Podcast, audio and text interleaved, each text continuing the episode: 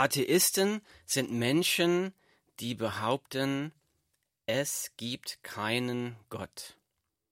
Atheisten werfen Christen vor, der Glaube an Jesus sei doch nur ein irrationales Wunschdenken. Ein Wunschdenken, es gäbe ein Leben nach dem Tod. Ein Wunschdenken, es gäbe einen Gott, der in der Not helfen könne. Man kann den Glauben an Jesus nur als irrationales Wunschdenken abtun, wenn man selbst noch nie die lebensverändernde, grenzenlose Kraft vom Heiligen Geist im eigenen Leben erfahren hat. Jesus Christus hat uns diese Kraft am Kreuz erkauft. 50 Tage nach der Auferstehung von Jesus hat Gott damit angefangen, seinen Heiligen Geist auf die Menschen auszugießen, die Jesus nachfolgen. Das hat an Pfingsten vor 2000 Jahren angefangen und passiert auch heute noch. Hast du schon mal jemanden getroffen, der sagen kann, der Atheismus hat mich von meiner Sucht befreit? Ich habe noch nie so jemanden getroffen, aber ich kenne viele, die sagen können, Jesus hat mich von meiner Sucht befreit. Ich bin einer von diesen Menschen. Hast du schon einmal jemanden getroffen, der sagen kann, der Atheismus hat meine zerbrechende Ehe gerettet? Das habe ich bis jetzt von niemandem gehört. Aber ich kenne viele, die sagen können, Jesus hat meine zerbrechende Ehe gerettet. Ich bin auch einer von diesen Menschen. Hast du schon einmal jemanden getroffen, der sagen kann, der Atheismus hat mir Kraft in schweren Zeiten, Hoffnung in Krankheit und Frieden im Sterben gegeben? Das habe ich noch nie gehört, aber ich kenne viele, die sagen können, Jesus hat mir das alles geschenkt. Wieso kann Jesus Menschen so entscheidend verändern, aber der Atheismus nicht? Weil es sich beim Glauben an Jesus nicht um Wunschdenken handelt, nicht um positives Denken, sondern es geht hier um die erfahrbare, greifbare, alles verändernde, grenzenlose Kraft des Heiligen Geistes. Viele von euch haben diese Kraft schon erfahren. Wenn du diese Kraft selbst noch nie erfahren hast, dann wisse heute, auch du kannst die Kraft des Heiligen Geistes erfahren. Lasst uns dazu aus der Bibel lesen. Ich lese Johannes Kapitel 7, Verse 37 bis 39. Ich lese. Aber am letzten, dem großen Tag des Festes, stand Jesus auf, rief und sprach, Wenn jemand dürstet, der komme zu mir und trinke. Wer an mich glaubt, wie die Schrift gesagt hat, aus seinem Leib werden Ströme lebendigen Wassers fließen. Das sagte er aber von dem Geist, den die empfangen sollten, welche an ihn glauben, denn der Heilige Geist war noch nicht da, weil Jesus noch nicht verherrlicht war. Zitat Ende, die Bibel, Johannes Kapitel 7, Verse 37 bis 39. Monate vor seiner Kreuzigung spricht Jesus hier beim Laubhüttenfest in Jerusalem. Jesus spricht, wenn jemand dürstet, der komme zu mir und trinke. Wer an mich glaubt, wie die Schrift gesagt hat, aus seinem Leib werden Ströme lebendigen Wassers fließen. Was meint Jesus mit lebendigem Wasser? Der nächste Vers gibt uns die Antwort.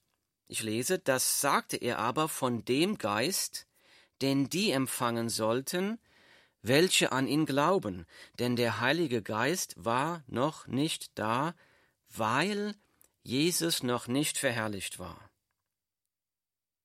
Die Bibel, Johannes Kapitel 7, Vers 39. Es geht hier also um den Heiligen Geist. Denn der Text sagt, denn der Heilige Geist war noch nicht da, weil Jesus noch nicht verherrlicht war. Gott hat erst dann angefangen, den Heiligen Geist auf alle Jesus-Nachfolger auszugießen, nachdem Jesus gekreuzigt, auferstanden und in den Himmel aufgefahren ist. Mit anderen Worten, weil Jesus am Kreuz für unsere Sünden gestorben ist, hat er es uns möglich gemacht, vom Heiligen Geist Gottes erfüllt zu werden. Jetzt mag jemand sagen, Moment mal, im Alten Testament kommt doch der Geist Gottes auch auf Menschen. Zum Beispiel kam der Geist Gottes auf Biliam und auf König Saul. Auch im Neuen Testament wurden Menschen mit dem Heiligen Geist erfüllt, bevor Jesus gekreuzigt wurde. Zum Beispiel war Johannes der Täufer mit dem Heiligen Geist erfüllt. Das sagt die Bibel.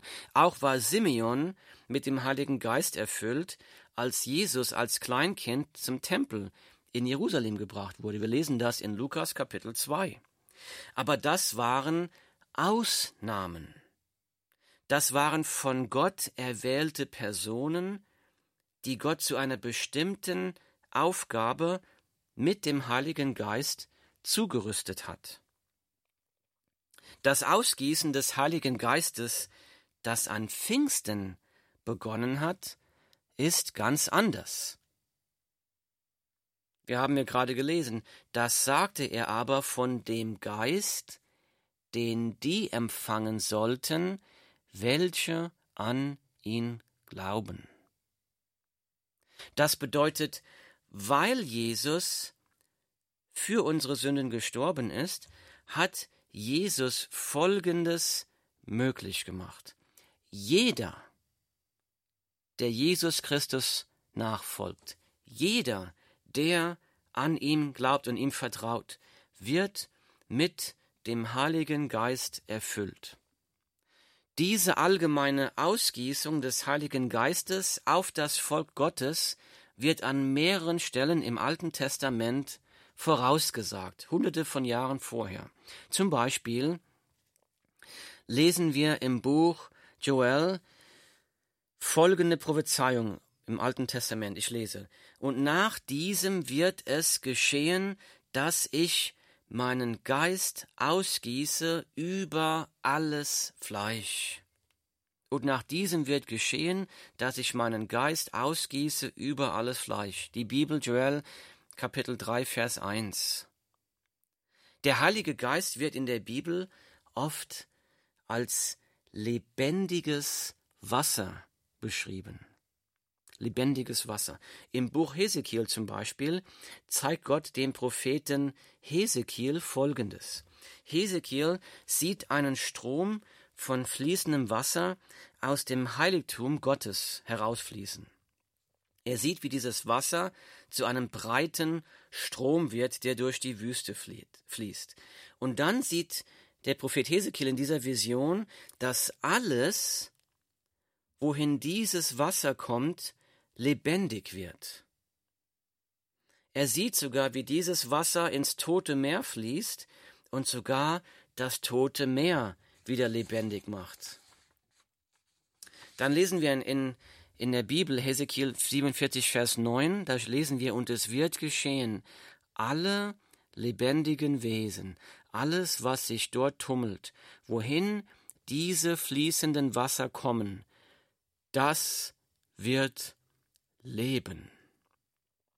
Es geht weiter. Es wird auch sehr viele Fische geben, also in dem Toten Meer, weil dieses Wasser dorthin kommt und es wird alles gesund werden und leben, wohin dieser Strom kommt.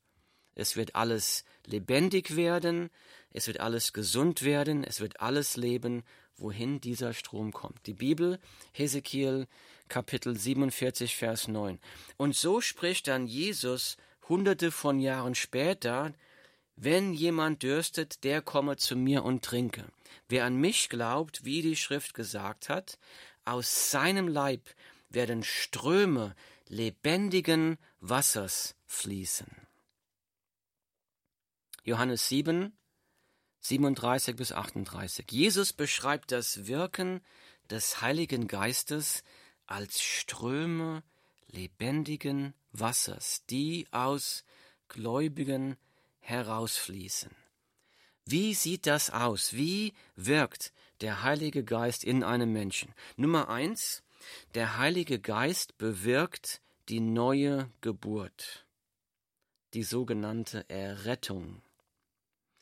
Wir lesen das in Johannes Kapitel 3, Vers 5. Da sagt Jesus, Wahrlich, wahrlich, ich sage dir, wenn jemand nicht aus Wasser und Geist geboren wird, so kann er das Reich Gottes nicht sehen. Jesus spricht, wenn man nicht aus dem Heiligen Geist geboren wird, dann kann man das Reich Gottes nicht sehen. Was meint Jesus damit? Die Bibel sagt das so. Alle Menschen haben ein großes Problem. Mit unserem Tun, mit unserem Denken, mit unserem Handeln leben wir so, als ob es Gott nicht gäbe. Wir lügen uns gegenseitig an, wir streiten uns, wir sind anderen neidisch, wir sind egoistisch, wir lästern über andere, wir helfen Menschen in der Not nicht und so weiter und so weiter. Und das Resultat ist kaputte Beziehungen, Hass, Neid und Krieg. Wir wollen uns von niemandem sagen lassen, was wir zu tun oder zu lassen haben, auch von Gott nicht. Gott ist uns da lästig. Das alles nennt die Bibel Sünde. Jede Sünde von uns ist eine Botschaft an Gott. Die Botschaft ist, wir sagen Gott dann, Gott, du bist mir völlig egal, Gott, du bist für mich völlig wertlos. Die Bibel sagt, Gott ist ein heiliger Gott und ein gerechter Gott. Die Gerechtigkeit Gottes verlangt, jede Straftat gegen Gott muss bestraft werden. Weil jede Sünde eine Straftat gegen einen unendlich wertvollen und unendlich heiligen Gott ist, muss auch die Strafe unendlich groß sein. Und die Strafe ist, sagt die Bibel, die Ewigkeit in der Hölle.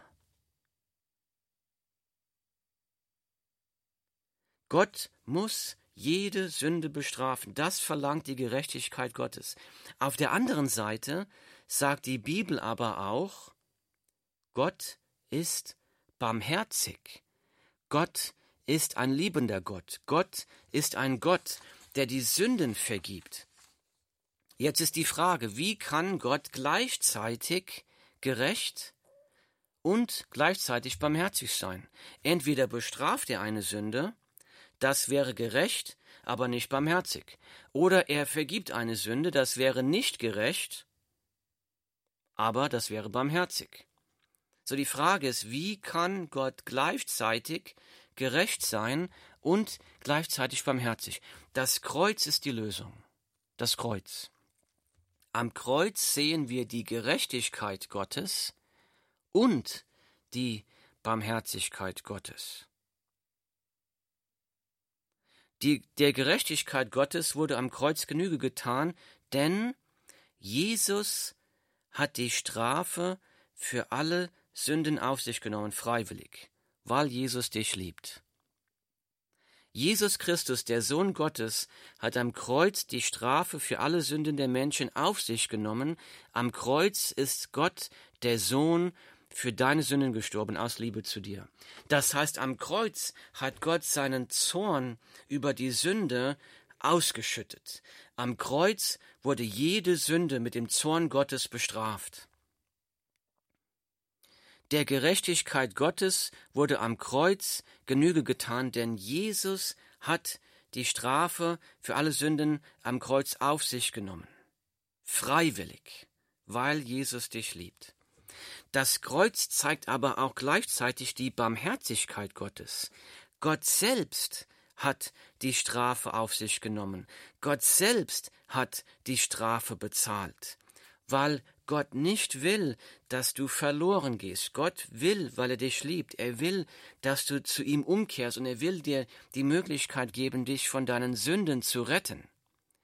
Jesus will dich aus Liebe von deinen Sünden retten. Jeder, der die Entscheidung trifft, sich zu bekehren, sich sein, Jesus seine Sünden zu bekennen, Jesus als seinem Herrn und Erlöser nachzufolgen. Jeder, der diese Entscheidungen trifft, findet bei Jesus die Vergebung der Sünden. Wenn du diese Entscheidung noch nicht getroffen hast, dann tue das noch heute. Warte nicht. Warte nicht. Und wenn jemand diese Entscheidung getroffen hat, in diesem Moment passiert der sogenannte große Austausch. Der große Austausch. In diesem Moment werden dann deine Sünden von dir genommen und sie werden auf Jesus am Kreuz übertragen und von Jesus am Kreuz getilgt. Gleichzeitig wird aber auch die Gerechtigkeit von Jesus, des Sohnes Gottes, wird dir zugerechnet. Das heißt, dann sind dir die Sünden vergeben und, und du wirst dann von Gott für gerecht erklärt. Sünden vergeben, dann hast du ewiges Leben. In dem Moment wirst du von dem Heiligen Geist erfüllt und von neuem geboren. Dann fängt ein neues Leben an für dich. Das ist ein Gnadengeschenk Gottes. Und das ist, was die Bibel diese geistige Geburt nennt, diese Errettung. Nummer zwei. Der Heilige Geist bewirkt eine Lebensveränderung, die sogenannte Heiligung. In dem Moment der neuen Geburt fängt eine lebenslange Veränderung an. Die Kraft Gottes fängt dann an, unsere Wertvorstellungen nach seinem Wort zu verändern, nach seinen Forschungen zu verändern. Wir fangen dann an, unsere eigene Sünde, die wir vorher geliebt haben, zu hassen. Nicht die Sünden anderer, unsere eigene Sünde. Wir fangen an, mehr Verlangen nach Gott und nach seinem Willen zu bekommen. Wir verlangen dann, na, verlangen Gott und wir verlangen danach, nach seinen Willen zu tun in unserem Leben. Wir verlangen dann auch mehr danach, sein Wort zu lesen.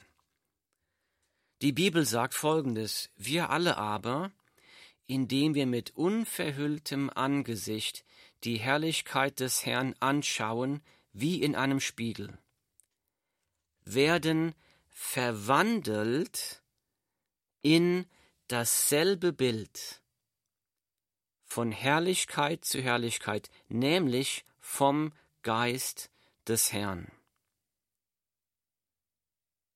Die Bibel sagt uns, der Heilige Geist verwandelt uns. Das ist ein lebenslanger Verwandlungsprozess und er macht uns in unserem Wesen, Charakter und Verhalten Jesus Christus immer ähnlicher. Hier wird gesagt, wir werden verwandelt in dasselbe Bild, in das, also in das Bild des Herrn Jesus, von Herrlichkeit zu Herrlichkeit, nämlich vom Geist des Herrn. Das war aus 2. Korinther Kapitel 3, Vers 18. Das bedeutet, der Heilige Geist gibt uns die Kraft, uns von der Sünde abzukehren, gibt uns die Kraft, der Versuchung zur Sünde zu widerstehen. Der Heilige Geist gibt uns die Kraft, er befreit uns von Sucht. Befreiung von Sucht kommt durch die Kraft des Heiligen Geistes. Es gibt keine Gewohnheit, es gibt keine Sucht, von der uns der Heilige Geist und das Blut Jesu Christi nicht befreien können. Die Bibel sagt an anderer Stelle, denn Gott ist es, der in euch sowohl das Wollen als auch das Vollbringen wirkt nach seinem Wohlgefallen. Die Bibel, Philippa Kapitel 2, Vers 13, denn Gott ist es, der in euch sowohl das Wollen als auch das Vollbringen wirkt nach seinem Wohlgefallen. Das bedeutet nicht, dass wir dann nicht mehr sündigen, aber der Heilige Geist lässt uns keinen Frieden mehr mit der Sünde haben. Woran kann ich erkennen, ob der Heilige Geist in mir wirkt? Gute Frage. Die Frage ist die, wachse ich in der Liebe zu meinen Mitmenschen? Sehe ich da Wachstum? Wachse ich in, in der Liebe zu meinen Mitmenschen oder lebe ich immer noch im Streit mit anderen? Die Liebe ist ein Beweis des Wirkens des Heiligen Geistes. Habe ich angefangen, mich mit anderen zu versöhnen? Bin ich willig, andere um Vergebung zu bitten? Bin ich willig, anderen zu vergeben? Wachse ich in der Selbstkontrolle? Ganz besonders dann, wenn mich niemand sieht, wenn ich ganz alleine bin. Habe ich ein Verlangen nach Gott? Habe ich ein Verlangen, sein Wort zu lesen? Habe ich ein Verlangen, Gott gehorsam zu sein? Wenn wir das mit Ja alles beantworten könnten, dann sind das Hinweise darauf, dass der Heilige Geist in dir wirkt. Nummer drei. Der Heilige Geist bewirkt Freude und inneren Frieden, selbst in der allergrößten Not. Der Heilige Geist bewirkt Freude und inneren Frieden, selbst in der allergrößten Not. Die Bibel sagt das so. Der Gott der Hoffnung aber erfülle euch mit aller Freude und mit Frieden im Glauben, dass ihr überströmt in der Hoffnung durch die Kraft des Heiligen Geistes. Die Bibel Römer Kapitel 15 Vers 13 Der Gott der Hoffnung aber erfülle euch mit aller Freude und mit Frieden im Glauben, dass ihr überströmt in der Hoffnung durch die Kraft des Heiligen Geistes. Wo kommt die Kraft her? Sich an Gott zu erfreuen in der schwersten Not. Hier sagt der Text, die Kraft kommt durch den Heiligen Geist. Wo kommt die Kraft her, inneren Frieden zu haben, wenn die Stürme des Lebens um mich herum toben? Die Bibel sagt, diese Kraft kommt von dem Heiligen Geist. Wo kommt die Kraft her, Hoffnung zu haben, wenn die Welt um mich herum zusammenzufallen scheint? Die Bibel sagt, diese Kraft für die Hoffnung kommt durch den Heiligen Geist. Freude und innerer Friede, selbst in der allergrößten Not, ist ein Gnadengeschenk unseres liebenden Gottes. Das hat uns Jesus Christus am Kreuz erkauft. Dann können wir uns an Gott erfreuen, sagen, Gott liebt mich, Gottes Güte trägt mich, Gott ist bei mir, Gott wird mich nicht verlassen in meiner Not, und das gibt uns durch den Heiligen Geist diese Kraft der Freude, des inneren Friedens und der Hoffnung. Nummer vier. Der Heilige Geist bewirkt eine Lebenserfüllung, eine Lebenserfüllung. Der Heilige Geist bewirkt eine Lebenserfüllung. Der Heilige Geist wirkt durch unser Leben, um Gott zu verherrlichen. Die Bibel sagt das so, jedem wird aber das offensichtliche Wirken des Geistes zum allgemeinen Nutzen verliehen. Die Bibel 1. Korinther Kapitel 12 Vers 7 Jedem aber wird das offensichtliche Wirken des Geistes zum allgemeinen Nutzen verliehen. Das sind die sogenannten Gnadengaben. Die Bibel sagt, dass jeder Mensch, der zu Jesus kommt, von neuem geboren wird, mit Heiligem Geist erfüllt wird, dass jeder Mensch mindestens eine Gnadengabe von Gott geschenkt bekommt. Gnadengaben sind Fähigkeiten, die nicht aus unserer natürlichen Begabung erklärt werden können. Das sind zum Beispiel Gaben oder Fähigkeiten, die helfen zum Aufbau der Gemeinde Gottes. Das sind Fähigkeiten, die helfen zur Verkündigung der frohen Botschaft. Das sind Fähigkeiten, die helfen zur Verherrlichung Gottes.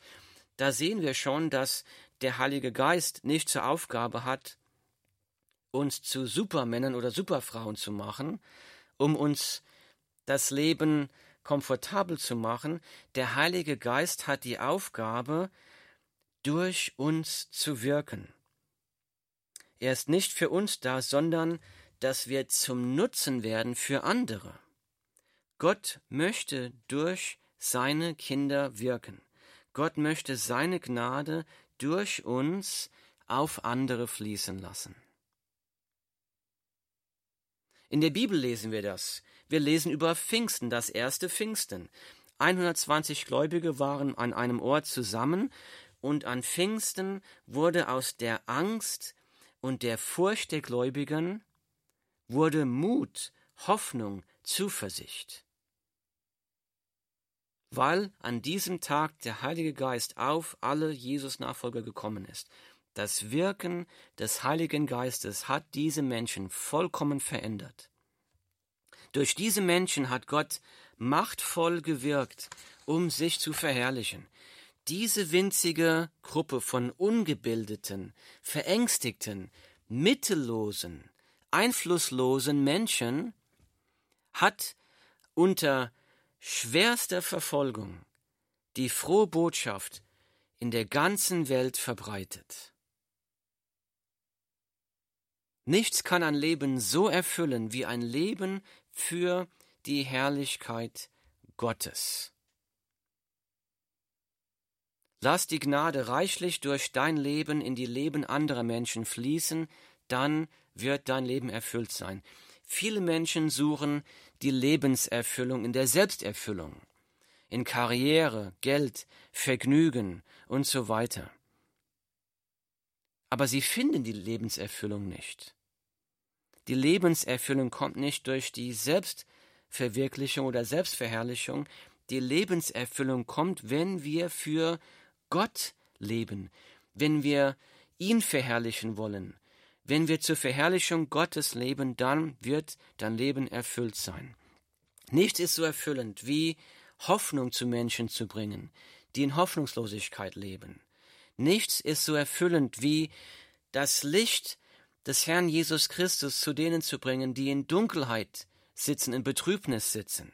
Rettung zu bringen, neues Leben zu bringen, einen neuen Anfang zu bringen für die Menschen, für die alle Hoffnung verloren zu sein scheint.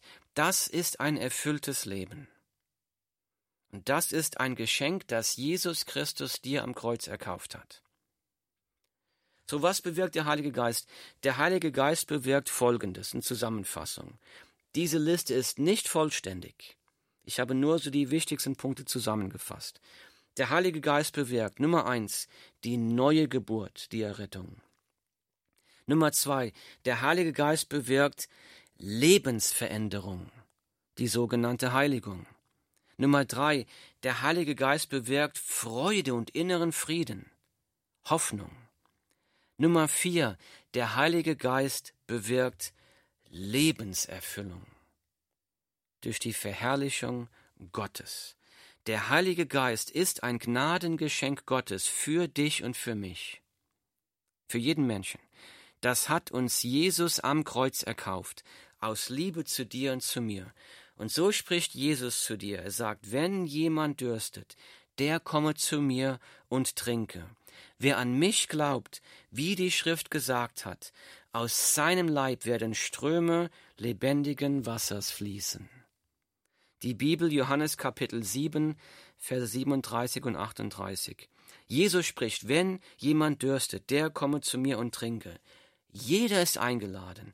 Man braucht nur Durst zu haben, um zu Jesus zu kommen. Jesus sagt, du brauchst es nur zu wollen, du brauchst nur zu mir zu kommen. Wenn du das im Glauben an mich tust, dann werden Ströme lebendigen Wassers auch aus dir herausfließen. Wenn du das noch nicht gemacht hast, was hält dich davon ab? Ohne Jesus bist du verloren. Ohne Jesus wirst du die Ewigkeit in der Hölle verbringen müssen wegen deiner Sünde. Aber Jesus hat schon alles für dich getan, um dich zu retten. Er liebt dich. Jesus streckt seine durchbohrten Hände zu dir aus. Jesus ruft dich. Er ruft dich. Komm zu Jesus. Bekehre dich. Lass Jesus zum Herrn deines Lebens werden. Folge ihm nach. Und dann wirst auch du die Erfüllung des Heiligen Geistes erleben. Folge Jesus. Himmlischer Vater, Herr, wir danken dir, dass du voller Barmherzigkeit und Güte bist. Wir danken dir für Jesus Christus, der uns am Kreuz alles erkauft hat, was wir brauchen, um Frieden mit dir zu haben.